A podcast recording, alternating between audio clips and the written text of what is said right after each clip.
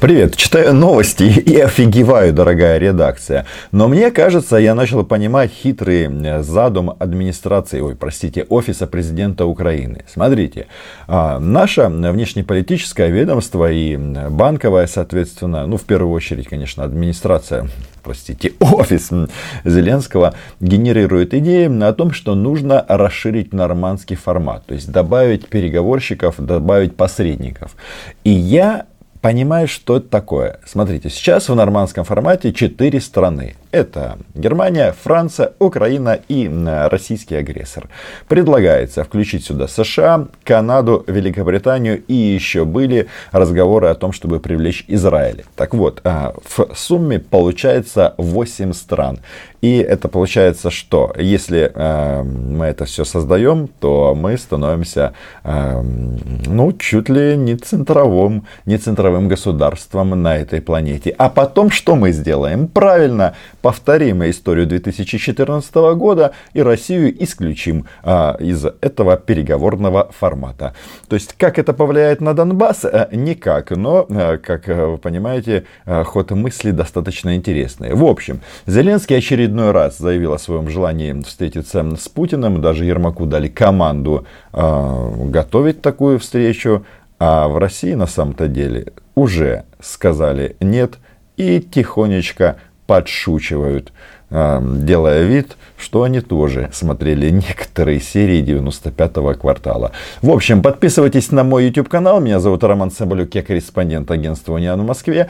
И здесь мы называем вещи своими именами. Я вам хочу сказать, что диалоги ведутся очень активно, такие, знаете, через средства массовой информации. И, соответственно, Москва и Киев на это очень активно реагируют. Ну, самое главное, вот а, Зеленский не в первый раз говорит о том, что Минские соглашения это говно.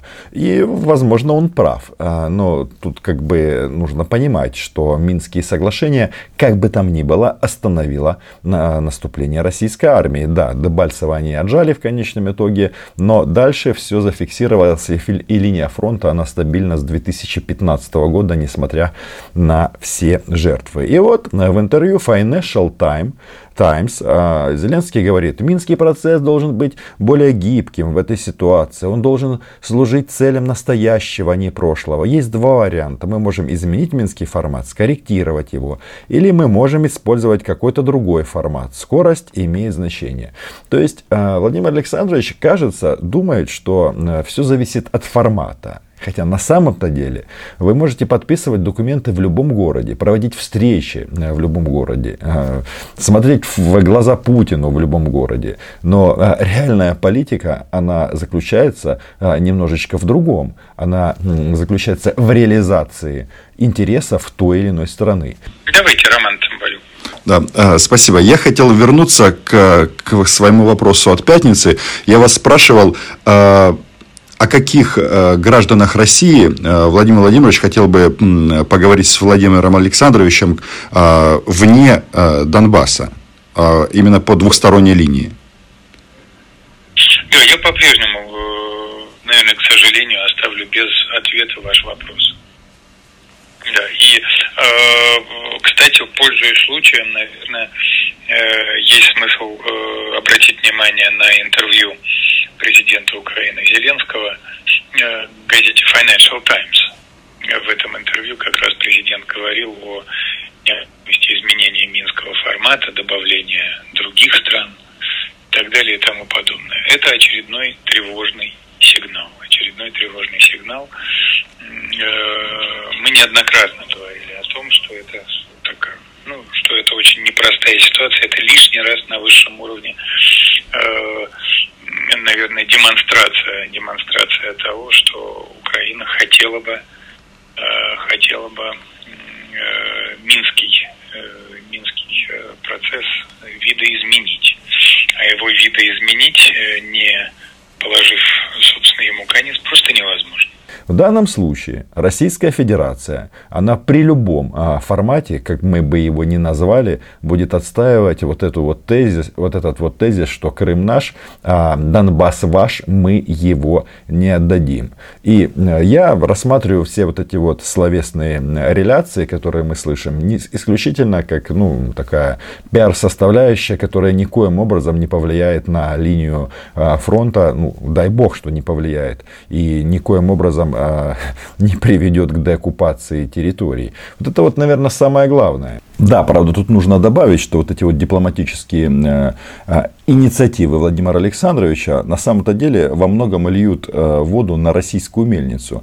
Можете не сомневаться, что вот теперь все российские официальные и неофициальные лица будут заявлять, видите, Зеленский говорит, что Минские соглашения нужно пересмотреть, а это значит, что именно Украина не хочет мира, она хочет выйти из этого прекрасного документа, а мы-то помним, что под него подвязаны антироссийские санкции. Тем самым они будут говорить, вот видите, а, вы подвязали санкции под а, Минск-2, а они их выполнять не только не хотят, а еще хотят их как-то изменить или выйти из них. Кто здесь э, это, агрессор? В общем, вот в таком ключе оно и будет.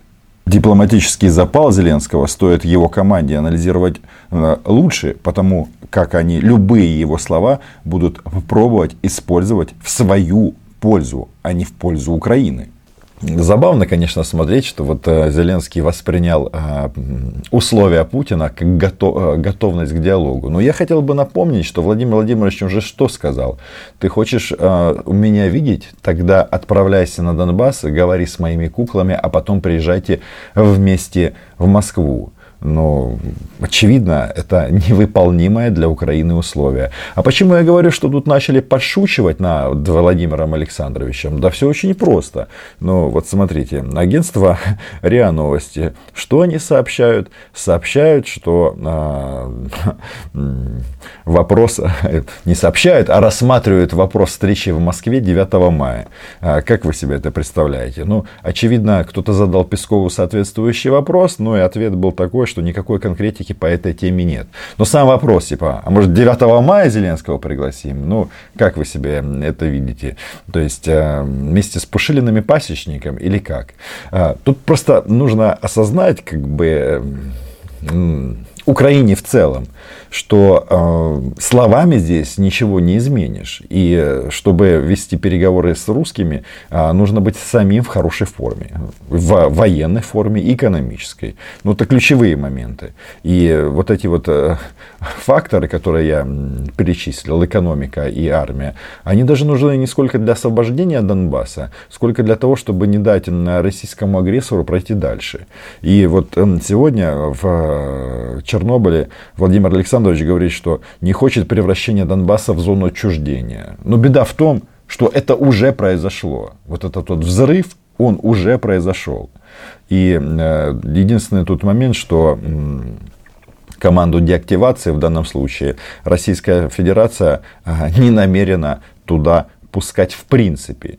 И вот это нужно э, всем четко осознавать. Вот эти вот э, моменты, когда, когда вот, э, по-моему, Владимир Александрович не уловил как бы иронии Владимира Путина, что он говорит, давайте обсудим положение русской православной церкви, а положение русскоязычных, там еще что-то было про российских граждан в Украине. Но смысл в чем? А, Владимиру Путину не нравится что в Украине в церковных вопросах, что кроме РПЦ есть другие церкви. Понимаете, это ему не нравится. Он не хочет, чтобы были другие православные церкви, которые не подчинены Москве, а РПЦ подчинена Кремлю. Вот этого он а, не хочет. Вот и все. И как бы выйдете вы на переговорную площадку с ним, что дальше? А, можно подумать, что в Москве не знают о том, что у нас никого не ущемляет по вашим а, взглядам в, в части церкви, в какой храм вы ходите. Да они хотят, чтобы не было украинской церкви. Точно такая же история с э, русскоязычным населением. Они же, э, вот Владимир Александрович всегда на русский переходит, когда к Путину обращается, и тем самым как бы демонстрирует, что у нас вот не ущемляют русскоязычных. Кстати, я вот не знаю, к Зеленскому приедет как-нибудь языковой патруль, ну, конечно же, в форме СС, или на него эта норма не, располаг... не распространяется. Они хотят, чтобы э, на русском языке не просто говорили, а говорили то, что требует Москва. А это не одно и то же. Поэтому, вот честно говоря, мой прогноз, никаких переговоров э, быть э, в обозримом будущем не может. Хотя, возможно, Офис президента постарается это провести где-нибудь, ну, допустим, э, летом, э, когда Путин будет встречаться с Байденом, и сейчас говорят о середине июня, потому что Байден приедет на саммит НАТО, и, соответственно, у него тут будет много э, дел в Европе. Но, послушайте, Российская переговорная команда почему-то считает, что с Украиной в данном случае в принципе говорить не стоит. Почему? Потому что они хотят уступок и капитуляции, а у Зеленского, даже если вдруг у него возникнет такое желание, просто нет места для а, шага назад. Было же вот э, в начале его президентской карьеры. Он попробовал так, так, так. А когда ты раз чуть-чуть уступил, а тебе говорят, ну давайте, давайте, вот выполните еще вот это, а потом, а потом мы вас ждем в Кремле. И э, Зеленский э, заявил о том, что вот нужно как бы э, думать не о месте, а о результативности переговоров. И здесь он прав. А какая суть? Вот скажите, что сейчас могут обсуждать президенты Украины и России, когда россияне говорят, что Донбасс и Крым давайте обсуждать не будем. А у нас есть еще какие-то проблемные вопросы с россиянами? Нет этих проблемных вопросов. Поэтому, а, возможно, такая активность Зеленского на вот этом российском направлении вербально, она и даст какие-то результаты. В том плане, что вот э, рейтинг Зеленского стабилизировался. Он у нас э, номер один по последним опросам, а второе, третье место делят, соответственно, Порошенко и Бойко. То есть э, какие-то ну, скажем так, политические очки от этого есть, но я не верю, что это каким-то образом повлияет на ситуацию на Земле. Если согласны или не согласны, пишите об этом в комментариях. Подписывайтесь на мой YouTube канал. Да, если в Кремле думают, что они шутят над Зеленским, ну что ж, 9 мая встречи точно не будет в Москве. А если Зеленский отправится в Белокаменную, то только с вещами – а нам такой вариант не подходит, потому что Владимиру Александровичу еще работать и работать. Иронию, надеюсь, вы мою уловили. А, спасибо за внимание. А, лайки, репосты. Отдельное спасибо патронам и патронессам. Чао.